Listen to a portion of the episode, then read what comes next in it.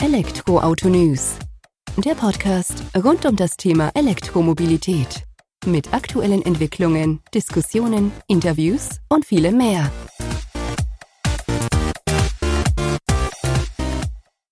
Servus und herzlich willkommen bei einer neuen Folge des Elektroauto-News.net Podcast. Ich bin Sebastian und freue mich, dass du diese Woche wieder eingeschaltet hast, wenn wir uns mit dem Thema E-Mobilität beschäftigen. In der aktuellen Folge habe ich Hermann Winkler, seines Zeichens Regionaldirektor Dach von EVBox zu Gast. Gemeinsam unterhalten wir uns über das Unternehmen, das ja in Europa Hardware und Software für Ladestationen herstellt. Schwerpunkte setzt man im Bereich der AC-Ladestation, geht aber auch in die DC-Ladestation über, Stichwort Charging Hubs und bietet noch die passende Lademanagement-Software dafür an, um die Kosten und den Stromverbrauch im Blick zu behalten. All das und noch viel mehr führt uns Hermann Winkler im gemeinsamen Gespräch aus. Und von daher geht es direkt rein in die aktuelle Folge. Viel Spaß damit. Hallo Herr Winkler, vielen Dank, dass Sie heute die Zeit nehmen, dass wir uns ein wenig über EV-Box unterhalten und quasi einen Blick hinter die Kulissen wagen können. Bevor wir da dennoch äh, tiefer einsteigen und ein wenig mehr über das Unternehmen erfahren, würde ich natürlich gerne erfahren, mit wem wir hier heute sprechen. Ja, äh, herzlichen Dank auch von meiner Seite, Herr Hensler, äh, dass Sie sich die Zeit nehmen. Ich freue mich auf diese ähm, auf diesem Podcast, ja, und ein ähm, bisschen was zu mir, zu meiner Vita. Mein Name ist Hermann Winkler. Ich äh, lebe in der Nähe von Nürnberg, bin 53 Jahre alt, verheiratet und bin seit Juli 2020 bei EVBox. War vorher Jahre bei einem Wettbewerber von EVBox, ähm, auch in der Vertriebsleitung und ähm, äh, davor auch schon viele Jahre im Vertrieb von elektrotechnischen Produkten. Vielen Dank für die Vorstellung. Jetzt sagen Sie gerade, Sie waren bei einem Wettbewerber von EVBox, damit wir das mal einordnen können. Was macht denn EVBox überhaupt? Was macht das Unternehmen, wo Sie jetzt tätig sind? Also EVBox ist ein Hersteller, Entwickler und Hersteller von äh, Ladestationen, von Hardware. Ähm, AC-Ladestationen, die mehr bekannt sind unter Wallboxen und DC-Ladestationen, Schnellladestationen, die wir ähm, beispielsweise an der Autobahn kennen. Darüber hinaus ist EVBox einer von den äh, wenigen Herstellern, die auch eine eigene Ladesoftware, Lademanagement-Software anbieten, ähm, um den Verbrauch von Laden äh, von Strom äh, sichtbar zu machen, aber auch um ähm, den, die Kosten äh, verrechnen zu können. Vielen Dank für die Ausführung. Ähm, sind die drei Schwerpunkte gleichermaßen vorhanden bei EVBox oder spezialisiert ihr euch eher auf die AC-Ladestation? Seid ihr mehr im Feld der DC-Ladestation unterwegs oder spielt vielleicht das Thema Software sogar die größte Rolle jetzt in Bezug auf euer Geschäft? Das ist ein bisschen äh, abhängig, Herr Hensler, von welchem äh, Vertriebsgebiet äh, man es betrachtet. Äh, da wir heute über die Dachregion reden, ist hier derzeit mehr der Fokus auf AC-Ladestationen. Ähm, hauptsächlich sind wir in, in Deutschland in der Dachregion unterwegs in äh, AC-Ladestationen für den Heimbereich. Wir werden in Kürze ein neues DC-Produkt launchen, eine DC-Ladestation, um Schnellladevorgänge machen zu können. Das Produkt ähm, heißt äh, Tronic Modular, wird hier äh, einen ganz neuen Standard äh, einschlagen und wir hoffen, dass wir im Sommer diesen Jahres auch dieses Produkt zur Verfügung haben in der Dachregion und somit auch im DC-Bereich ähm, den Sprung schaffen, den wir bei AC schon erreicht haben, äh, als EVBox Dachregion einer der Marktführer für diese Produkte zu sein. So, Herr Winkler, jetzt haben Sie eben ausgeführt, dass wir eben gerade in der Dachregion der Fokus auf die AC-Ladestation haben. Dort haben Sie schon gesagt, haben Sie den Sprung ähm, mit an die Spitze geschafft, sozusagen im Wettbewerb.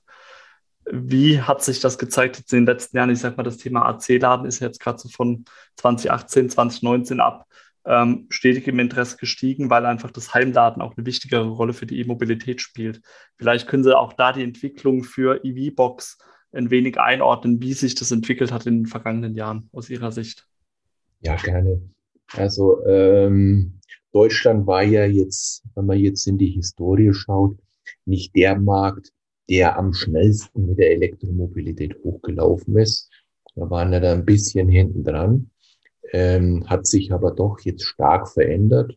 Und man kann so circa sagen, dass sich der Bedarf in den letzten Jahren, wenn man speziell von 2019 ausgeht, in jedem Jahr circa verdoppelt hat.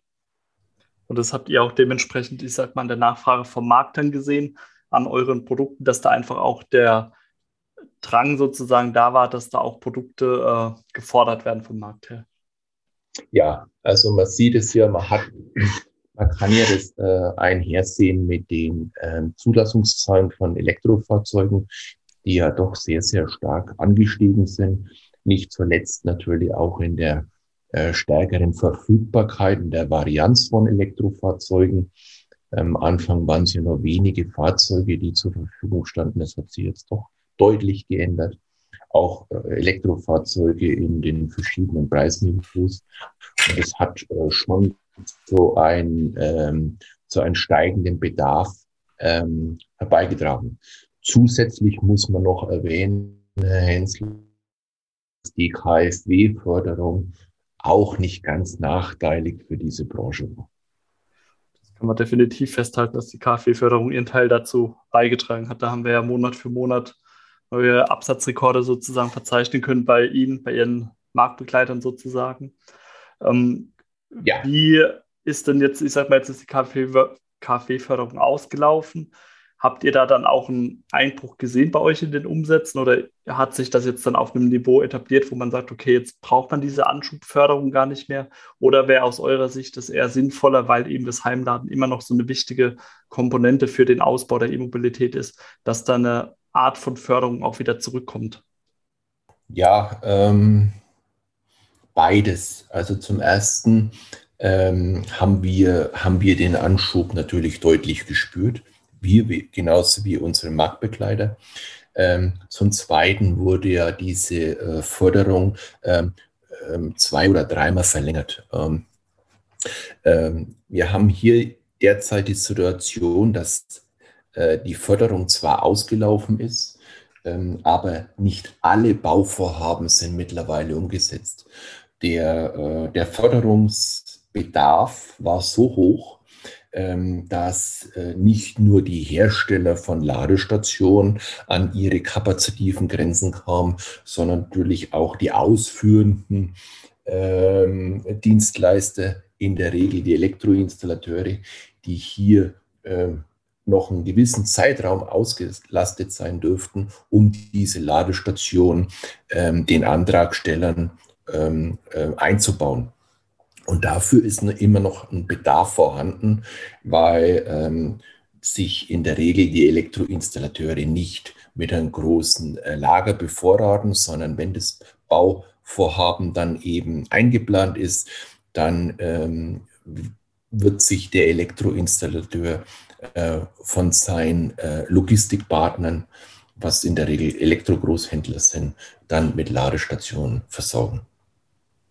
Das heißt, ihr profitiert da einfach noch davon sozusagen. Wir werden, wir werden davon noch ein bisschen partizipieren und ähm, auf die nächsten Jahre natürlich ähm, wäre es aus, aus, aus äh, Sicht von, von uns äh, als Hersteller von äh, Ladestationen, aber ich denke auch in, aus Sicht der ähm, der Automobilhersteller schon wünschenswert, wenn da noch eine kleine Anschubfinanzierung käme seitens der Bundesregierung, um das Ganze natürlich breiter auszurollen. Äh, wir sind jetzt an anderen Förderungen dran, die es auch gibt, ähm, um Ladestationen ähm, in, in, in, in Gewerbegebieten unterzubringen. Ähm, da ist auch was am Laufen, aber äh, der, der, der Residential, ähm, Endkunden, ähm, ist, schon, ist schon sehr, sehr wichtig. Und insofern hoffen wir schon, dass da dann in den nächsten Jahren äh, noch was passiert. Allerdings äh, muss man auch äh, letztendlich die Zahlen nüchtern betrachten, Herr Hensler. Ähm, wir haben in Deutschland viele, viele äh, Bürgerinnen und Bürger, die nicht die Möglichkeit haben, daheim zu laden. Das stimmt. Und dabei ist ja eigentlich das Heimladen ja, selber. Auch. Bitte? Aber da haben Sie vollkommen recht, äh, dass nicht jeder leider die Möglichkeit hat, daheim zu laden. Äh, nichtsdestotrotz ist ja genau dieses Heimladen im Hinblick auf das Ziel 15 Millionen E-Autos in 2030 von der Koalition ja. äh, entscheidend, damit man dorthin kommt. Vielleicht können Sie das einfach auch mal aus Ihrer Sicht einordnen, warum das Heimladen da so eine große Rolle hat und warum das, ich sag mal, Schnellladen unterwegs dann eher nachrangig einzuordnen ist. Naja, ich glaube, Sie haben es direkt angesprochen, Herr Hensler, das Schnellladen unterwegs. Ja, also das heißt, wenn ich unterwegs bin meinem Elektrofahrzeug lange Strecken äh, vornehmen will, von München nach Berlin zum Beispiel, dann bin ich eben gezwungen, schnell zu laden und das möchte ich so schnellst wie möglich ähm, ausführen. Und dann sind wir eben beim Schnellladen. Ähm, der Mensch ist bequem und möchte natürlich da laden, wo es für ihn ja, am einfachsten, am bequemsten ist. Und da ist ein Teil natürlich daheim. Heimkommen, die Garage, in die Garage zu fahren, in den Carport, den Stecker einstecken und das Fahrzeug ist dann bis zum nächsten Tag geladen. Ist natürlich sehr, sehr bequem und reicht für viele, viele aus, weil die Durchschnittsfahrleistung äh, in Deutschland liegt ja äh, zwischen äh, 40, äh, um die 40 Kilometer pro Tag. Das heißt, damit ist man mit AC-Laden ja mehr als äh, gut aufgehoben. Das stimmt auf jeden Fall. Und für die paar Ausnahmen, sage ich mal, die dann doch mehr fahren, gibt es dann eben diese Schnellladestation, die wir jetzt auch schon erwähnt hatten. Ähm, ja, richtig. Ich meine, ich mein, die paar Ausnahmen, die, die gibt es, ich denke mal, in, auch im privaten Bereich, weil jeder fährt dann vielleicht mal mit seinem Fahrzeug zukünftig auch im Urlaub. Ähm, und dann ist es eben schon notwendig, dass hier, dass hier auch äh, Schnellladestationen geschaffen werden. Und natürlich für, die, für das Personenklientel, äh, das nicht die Möglichkeit hat, daheim zu laden, ähm, die müssen wir zukünftig ja auch abholen auf den Weg der Mobilitätswende. Wir wollen ja ähm, auch diese Personen umstellen. Ähm, die müssen wir auch irgendwo laden und das wird natürlich dann im urbanen Bereich äh, sein mit sogenannten DC-Ladehubs. Und da sind wir jetzt vielleicht bei dem Thema, wo Sie ja selbst schon angeschnitten hatten. Ihr bringt einen DC-Lader auf den Markt oder habt das vor im Sommer diesen Jahres. Habt auch in Gewerbegebieten Projekte, wo sich ja auch angehört hat, äh, dass es da in die Richtung DC-Laden geht. Ähm, das heißt, ihr seht auch diesen Trend dann quasi, dass man auch dieses urbane Laden ermöglichen muss und stellt euch dafür auch schon auf. Ja, ja, also das wird das wird ein zentrales Thema sein, neben dem Heimladen.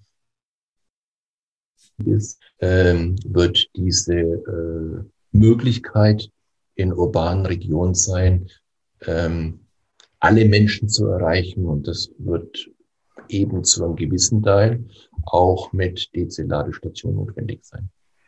Und äh, da stellt ihr euch eben auf mit dem neu entwickelten Produkt, wo Sie vorhin angekündigt haben. Da stellen wir auf uns mit dieser, mit Genau, mit dieser neuen DC-Ladestation, die auch äh, variabel ausbaubar ist. Das heißt, wir fangen mit Ladeleistungen von 90 kW an, die der Kunde erwerben kann, aber die Ladestation ist dann im Feld bis auf 240 kW erweiterbar.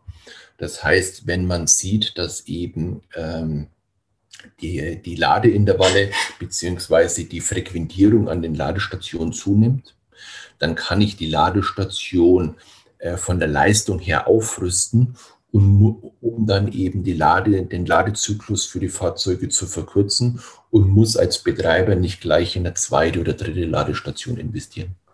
Das heißt im Umkehrschluss, ihr stellt da euer Modell hin sozusagen, so wie es ähnlich jetzt bei einem Tesla Model 3 ist, wo ich dann über over die Air-Updates quasi neue Funktionen dazu bekomme, könntet ihr dann gegen einen gewissen Aufpreis dann sagen, okay, jetzt machen wir aus dem 90 kW Lader einen 240 kW Lader.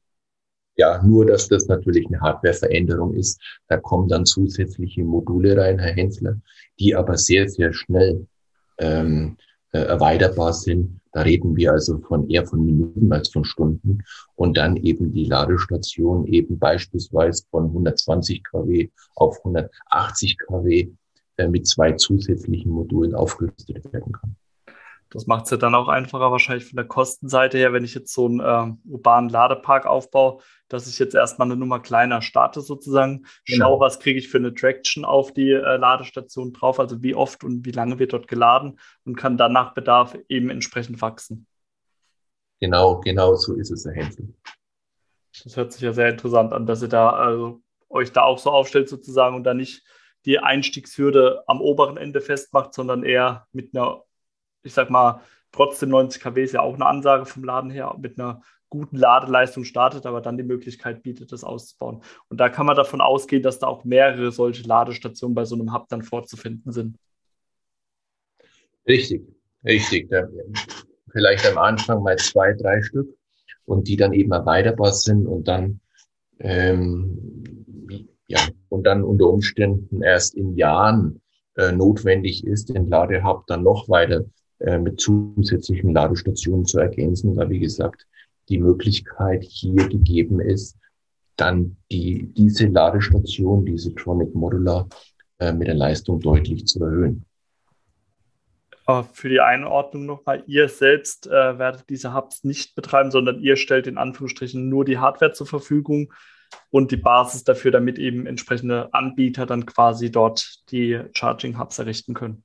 Genau, wir bieten, wir bieten hier die Hardware an. Äh, wir können unseren Kunden auch die Software äh, zum Betrieb beziehungsweise äh, die Lademanagement-Software auch für Abrechnung anbieten, wenn, es, wenn es gewünscht ist. Aber wir werden hier nicht als Ladestationsbetreiber in Deutschland auftreten ist ja auch vernünftig, wenn man seine Kernkompetenz in der Hardware beziehungsweise in der Software von solchen Wallboxen oder Ladestationen hat, dass man dort eben auch weiter bleibt und äh, sich dort weiterentwickelt, sozusagen, bevor man da auf zu vielen Hochzeiten tanzt und dann vielleicht die Kernkompetenz aus dem Fokus verliert. Genau. Ähm, sollte sich jeder auf seine Stärken konzentrieren und ich äh, bin überzeugt, dass EBBox hier ähm, einer der zukünftigen starken Partner, Ansprechpartner in, ähm, in AC und in DC und auch für die Software innerhalb von Europa sein wird. Und da haben wir sehr, sehr gut zu tun und sollten den Betrieb von Ladestationen ähm, äh, denen äh, belassen, die sich dafür gut aufgestellt haben, die regional und überregional hier Ladestationen äh, aufstellen. Ähm, dann glaube ich, sind, haben wir gut zu tun und äh, können uns auf unsere Stärken konzentrieren. Das klingt durchaus nachvollziehbar. Wie ist es denn? Jetzt haben wir gesehen, okay, dieser Trend im urbanen Bereich, der kommt jetzt eher so aus dieser Schnellladerichtung. Jetzt gehen wir vielleicht nochmal zum Heimladen zurück. Was für Trends beobachtet ihr in diesem Bereich und wie entwickelt ihr daraufhin vielleicht auch schon Produkte oder denkt dann in neue Richtungen sozusagen weg von der in Anführungsstrichen normalen AC-Ladebox? Ja, also da ähm, sieht man wirklich äh, eine Veränderung im Trend. Ähm, in der Vergangenheit war es äh, ganz, wenn ich nochmal ausholen darf, ganz am Anfang war es vielleicht die normale Steckdose, wo man gesagt hat, da komm, da kann man dann auch laden. Ähm, dann ging es über zu, ähm, zu, zu Wallboxen, Ladesystemen, die nicht kommunikativ waren ähm, oder nicht kommunikativ sind. Und jetzt geht es doch äh, zu Wallboxen hin, die kommunikativ sind, die in einem Backend sind, die äh, Schnittstellen haben zu Energiemanagementsystemen, weil eben das Laden ein wichtiger Teil ist in dem, in dem Hausbereich.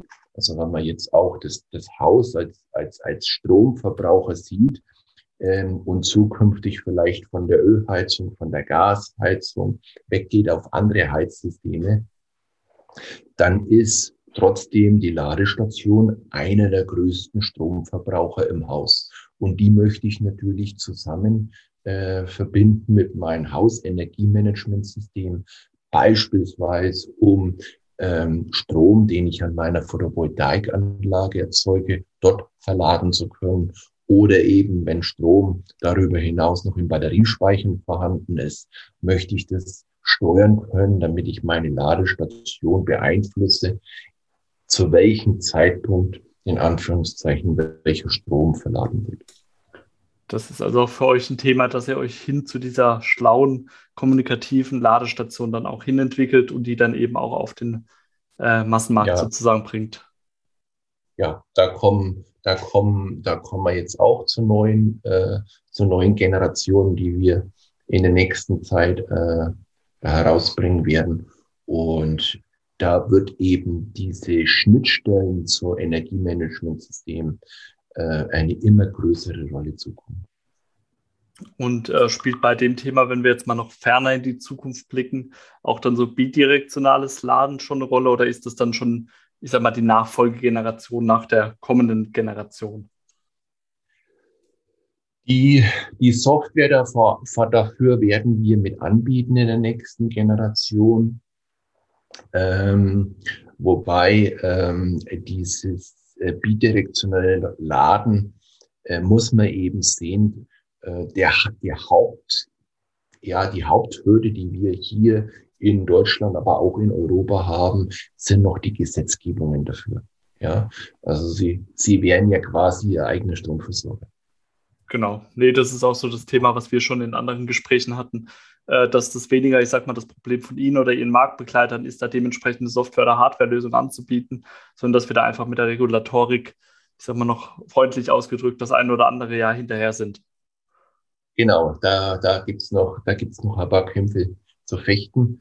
Ähm, wie gesagt, ähm, bezüglich der, der Ladestation ist die Technik ähm, die wird kurzfristig zur Verfügung stehen, auch bei uns.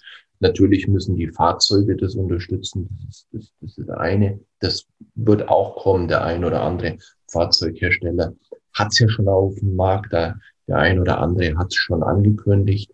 Aber wie Sie sagen, die Regulatorik, ähm, das ist nochmal eine ganz andere Thematik. Und da stehen natürlich dann schon auch Interessensvertreter gegenüber, die jetzt nicht unbedingt amused sind, ähm, wenn jeder sein eigener äh, ja, Energieerzeuger ist, ja, wenn man so will. Klar, wird man beobachten müssen, wie sich das Ganze entwickelt. Vielleicht haben Sie zum Ende hin noch ein paar Tipps für Privatnutzer, die sich mit dem Thema Heimladen auch zum ersten Mal auseinandersetzen, worauf man denn vielleicht achten muss, was so die Knackpunkte sind für eine vernünftige Wallbox, worauf, was man halt mindestens sozusagen am Start haben sollte, wenn ja. man dann das Glück hat, dass man heim, daheim laden kann oder rein theoretisch und eben das praktisch umsetzen will, dass man da vielleicht noch so zwei, drei Tipps mit auf den Weg geben kann. Ja, gerne. Ähm, also zum einen ähm, sollte derjenige, der sich damit befasst, ein Elektroauto äh, in nächster Zeit anzuschaffen oder vielleicht es schon angeschafft hat, wirklich äh, die Investition in eine Ladestation äh, machen. Ähm, natürlich wird oft propagiert am Markt, auch von den Automobilherstellern, von den einen oder anderen, da reicht doch die Steckdose. Das ist aber nicht so. Äh, eine, eine Steckdose, eine Schokosteckdose ist nicht konzipiert, um über einen langen Zeitraum Strom zu laden. Ja, wir wir reden hier von, von Leistungen auch im kleinen Bereich von ähm, über drei kW und das über mehreren Stunden. Ähm, dafür ist eine Steckdose baulich nicht ausgelegt und auch noch von anderen Parametern abhängig. Wie ist, äh, wie ist, die, wie ist die Absicherung dahinter? Wie ist äh, der Kabelquerschnitt und und und. Und dafür äh, kann es dann auch mal ganz, ganz äh, schnell zu, zu, zu Verschmorungen bis hin zu Bränden führen. Also die Steckdose sollte wirklich als, als letzte Lösung genommen werden. Ähm, wenn jemand dann ähm, hoffentlich die Investition äh, vornimmt, in eine Ladestation zu investieren, soll er auf jeden Fall meines Erachtens darauf achten, dass die Ladestation kommunikativ ist, ähm, ein äh, Zähler, ein Stromzähler äh, drin hat, um dann auch ähm, über ähm, Plattform, äh, Backend-System ähm, die Einsicht zu haben, wie viel Strom habe ich denn überhaupt geladen. Ja? Also wenn, wenn, wenn Sie ein ganzen Jahr so ein, so ein, so ein Auto äh, laden, dann überrascht Sie vielleicht am Jahresende auf einmal das, der, der, das Anschreiben für den Energieversorger und Sie müssen doch ziemlich viel Strom nach, zahlen. Und dann wäre es natürlich schon zu wissen, kommt jetzt das ausschließlich vom Fahrzeug oder ist vielleicht der ein oder andere ähm, ähm, Verbraucher äh, auch noch im Haus, der dazu beiträgt. Äh, zum, zum Zweiten ist es auch ganz, ganz wichtig, hier mit sogenannten kommunikativen Warboxen die Möglichkeit haben, dass die Ladestation Firmware-Updates durchführt. Wir kennen das über Jahren von unseren Handys. Da ist es ganz normal, dass eben dann ähm, vom Hersteller eine Info kommt, dass ein Software-Update zur Verfügung ist und man kann ganz leicht über, über die App ähm, dieses, diese, diese Firmware updaten und hat dann wieder die neuesten ähm, Firmware drauf, die auch dann wieder den neuesten Normen, den, neu, den neuesten äh, Fahrzeugen entsprechen und somit äh, das Laden dann wieder über jegliche Form gewährleistet. Wenn ich das nicht habe und die Ladestation geht halt dann aus irgendwelchen Gründen nicht, dann äh, muss ich leider hier einen Elektroinstallateur anrufen, der muss dann bei mir vorbeikommen, schließt seinen Laptop an und macht dann manuell dieses Update. Und das kostet natürlich in der Regel sehr viel Geld äh, für die Anfahrt, für das Update. Das kann man sich dann eben sparen. Das ist definitiv ein Tipp, den man mit auf den Weg geben kann. Hatte ich jetzt selbst nicht auf dem Schirm. Aber es schließt sich ja so wie bei, einer, bei einem Handy, dass da die Apps irgendwann nicht mehr funktionieren, wenn das Betriebssystem nicht auf aktuellem Stand ist kann das natürlich auch bei einem Fahrzeug sein. Und idealerweise kauft man so eine Wallbox ja in Anführungsstrichen nur einmal und profitiert dann lange davon, hat vielleicht aber auch, fängt mit einem E-Auto an, dann kommt im Laufe der Jahre das vielleicht das zweite mit dazu oder man wechselt einfach das Fahrzeug. Äh, da möchte man natürlich nicht jedes Mal die Wallbox mitwechseln. Genau, und ähm, wenn man eben dann die, die Ladestation, das kommt jetzt ein bisschen von Hersteller zu Hersteller drauf an, lässt sich natürlich aus der Ferne im Fall eines Falles, dass die Ladestation nicht geht, ähm, hier leichter eine Diagnose aufstellen, an was es denn liegen könne, wenn sie online ist, als wenn ich hier eine Ladestation in der Garage habe, die halt nur in Anführungszeichen am Strom angeschlossen ist. Und ich weiß beim besten Willen nicht, warum die jetzt nicht geht. Das heißt, dann bin ich gezwungen, hier wieder einen Dienstleister zu kontaktieren, der bei mir vorbeifährt und äh, gegebenenfalls eine Reparatur durchführt. Das heißt also lieber vorher ein paar Euro vielleicht mehr investieren, dafür dann aber auf lange Sicht äh, Ruhe haben und keine zusätzlichen Kosten mehr sozusagen. Genau. Und wir reden hier nicht von einem großen Unterschied. Also das ist, äh, das ist im kleinen Bereich. Ja, das ist doch gut. Dann sage ich dafür vielen Dank, Herr Winkler, für diese Tipps aus der Praxis dann sozusagen, die unsere Leser, Hörer, Hörerinnen dann auch ein Stück weit weiterbringen, denke ich mal. Und vielen Dank für das Update zum Thema EV-Box von Ihrer Seite aus. Gerne, Herr Hensler, und vielen Dank für Ihre Zeit. Das war es also mal wieder die aktuelle Folge des Elektroauto-News.net Podcast. Ich freue mich, dass du diese Woche wieder zugehört hast, wenn wir uns mit dem Thema E-Mobilität in all seinen verschiedenen Facetten unterhalten haben. Von daher vielen Dank fürs Zuhören und ich freue mich, wenn du nächste Woche wieder einschaltest bei einer neuen Folge des Elektroauto-News.net Podcast. Mach's gut, bis dahin, ciao.